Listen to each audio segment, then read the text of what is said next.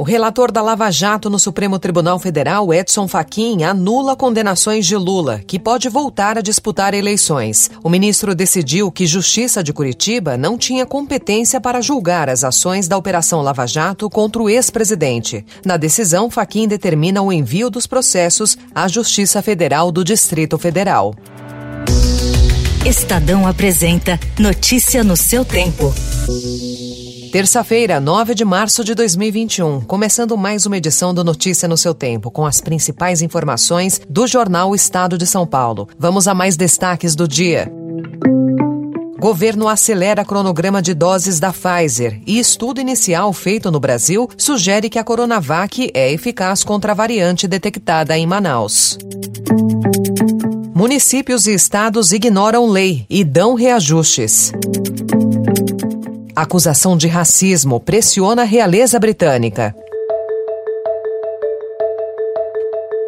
Repercutindo a decisão do relator da Lava Jato no STF, Edson Fachin, de anular todas as condenações impostas pela operação ao ex-presidente Lula. Com a decisão que habilita o petista a disputar a eleição de 2022, Fachin determina o envio dos processos à Justiça Federal do Distrito Federal, a quem caberá analisar as provas colhidas nos casos do triplex do Guarujá, do sítio de Atibaia e das ações sobre a sede do Instituto Lula e doações recebidas pela entidade. Fachin concluiu que a Justiça Federal de Curitiba Curitiba não tinha competência para cuidar das ações porque esses processos não dizem respeito diretamente ao bilionário esquema de corrupção na Petrobras. A liminar não se debruçou, portanto, sobre o mérito das acusações que levaram o ex-presidente a condenações por corrupção passiva e lavagem de dinheiro. A Procuradoria-Geral da República informou que vai recorrer da decisão do ministro. Conforme apurou o Estadão, a medida é uma tentativa de reduzir os danos diante da iminência de novas derrotas da Lava Jato no STF.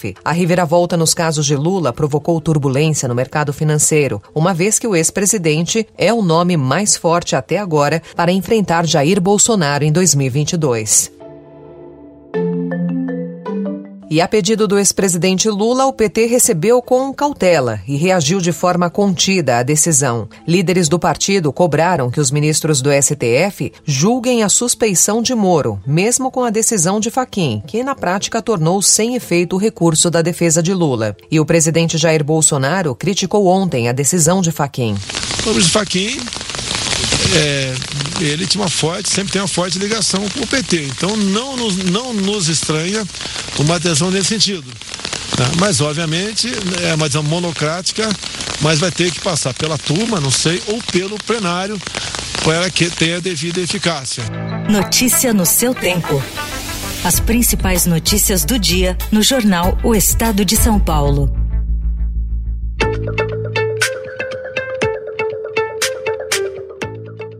Sobre a pandemia do novo coronavírus. No dia em que a média móvel diária de mortes bateu o décimo recorde seguido, o ministro da Economia Paulo Guedes disse que a Pfizer vai antecipar o cronograma e entregará 14 milhões de doses de vacina até junho. E nós conseguimos praticamente uma declaração de que o acordo está fechado.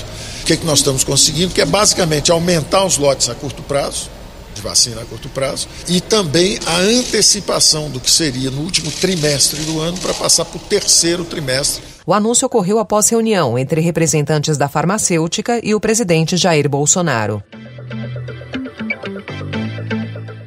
No estado de São Paulo, a vacinação de idosos de 75 e 76 anos começará na próxima segunda-feira. O estado de São Paulo começa a vacinação de idosos de 75 e 76 anos a partir da próxima segunda-feira, dia 15 de março. O Estadão também informa que parte do comércio da cidade de São Paulo não parou de funcionar ontem, no primeiro dia útil da fase vermelha. Além de ambulantes, muitas lojas sem autorização para abrir deixaram as portas a meia altura e colocaram os funcionários para trabalhar.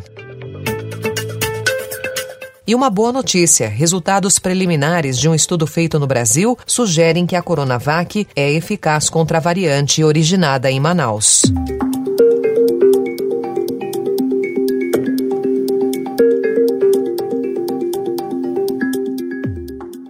Estadão também informa que o Ministério da Economia mapeou que 54 municípios, seis estados e o Distrito Federal autorizaram algum tipo de reajuste, bônus ou gratificação a seus servidores ou a cúpula do Executivo e Legislativo, mesmo estando impedidos pela lei que garantiu o socorro federal no ano passado para enfrentar a pandemia do novo coronavírus. Em nota técnica, a equipe do ministro Paulo Guedes pede à Advocacia Geral da União e à Controladoria Geral da União que verifiquem a fidedignidade das informações coletadas. A economia de 150 bilhões de reais para a União, estados e municípios com o congelamento dos salários e gastos de pessoal desde o ano passado até dezembro de 2021, segundo Paulo Guedes, é responsável por garantir inclusive a retomada do auxílio emergencial aos mais vulneráveis em 2021. E conforme antecipou o Estadão, o ministro Paulo Guedes confirmou ontem que os valores da nova rodada do auxílio emergencial irão de 175 a 375 reais. Porque se for uma família monoparental dirigida por uma mulher, aí já é 375. Se for monoparental, se tiver um homem sozinho, aí já é 175. Se for o casal, os dois, aí já são 250. Quer dizer, tem toda uma. Isso é o Ministério da Cidadania. Mais uma informação para encerrar a economia: os servidores da Receita Federal de todo o país cruzarão os braços hoje e amanhã em protesto contra a desvinculação de recursos para o órgão, que foi aprovada na proposta de emenda constitucional emergencial. Notícia no seu tempo.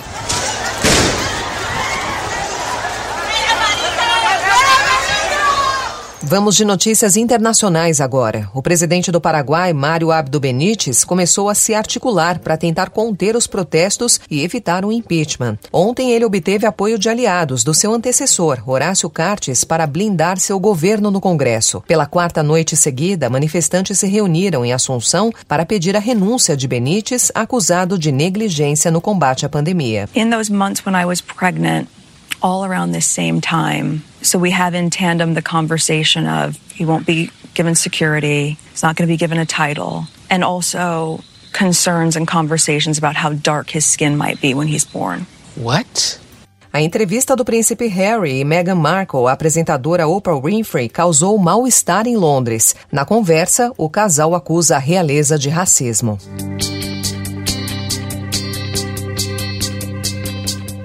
A temporada 2021 do futebol brasileiro começa com três campeonatos estaduais suspensos por causa da pandemia e outros quatro regionais com alterações de locais de jogos em relação ao planejamento inicial. Os estaduais de Santa Catarina e Paraná foram suspensos. No Acre, a federação adiou o início do campeonato. A Federação Cearense de Futebol suspendeu os jogos do campeonato estadual em Fortaleza até o dia 18. O torneio, contudo, continua ativo em outras localidades e os jogos da Copa do Nordeste estão liberados na capital capital. Situação semelhante à do Tocantins, onde estão suspensos os jogos do campeonato estadual em Palmas até o dia 16. Em outras cidades, o torneio está liberado. Brasília vive uma situação inusitada. Com a proibição de eventos esportivos no Distrito Federal, o candangão está ocorrendo em cidades de estados vizinhos.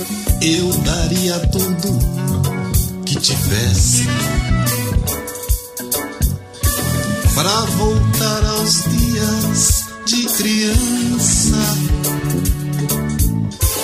Eu não sei para que que a gente cresce. E na virada dos anos 1990, um inquieto Itamar Assunção decidiu que escreveria histórias para crianças. Fez uma primeira sobre formigas e mandou para a poeta Alice Ruiz deixar do jeito que criança gosta. Alice editou o texto, sugeriu um título e devolveu a história para o amigo, mas os dois não conversaram mais sobre isso. Afinal, como ela recorda, agora 20 anos depois, Itamar lidava com o câncer que avançava. O músico morreu em 2003, aos 53 anos, e o sonho sonho dele se tornou projeto de sua filha, Annelise, que apresenta este mês o primeiro livro da coleção Itamar para Crianças, Homem, Bicho, Bicho, Homem. A Formiga é Formidável deve sair ainda esse ano. Ponto final na edição de hoje do Notícia no seu Tempo, com a apresentação e roteiro de Alessandra Romano, produção e finalização de Felipe Caldo. O editor de núcleo de áudio é Emanuel Bonfim. Amanhã, a partir das 5 horas da manhã, mais um resumo das notícias do Estadão para você começar o dia bem informado. Obrigada pela sua companhia. Você ouviu Notícia no seu tempo.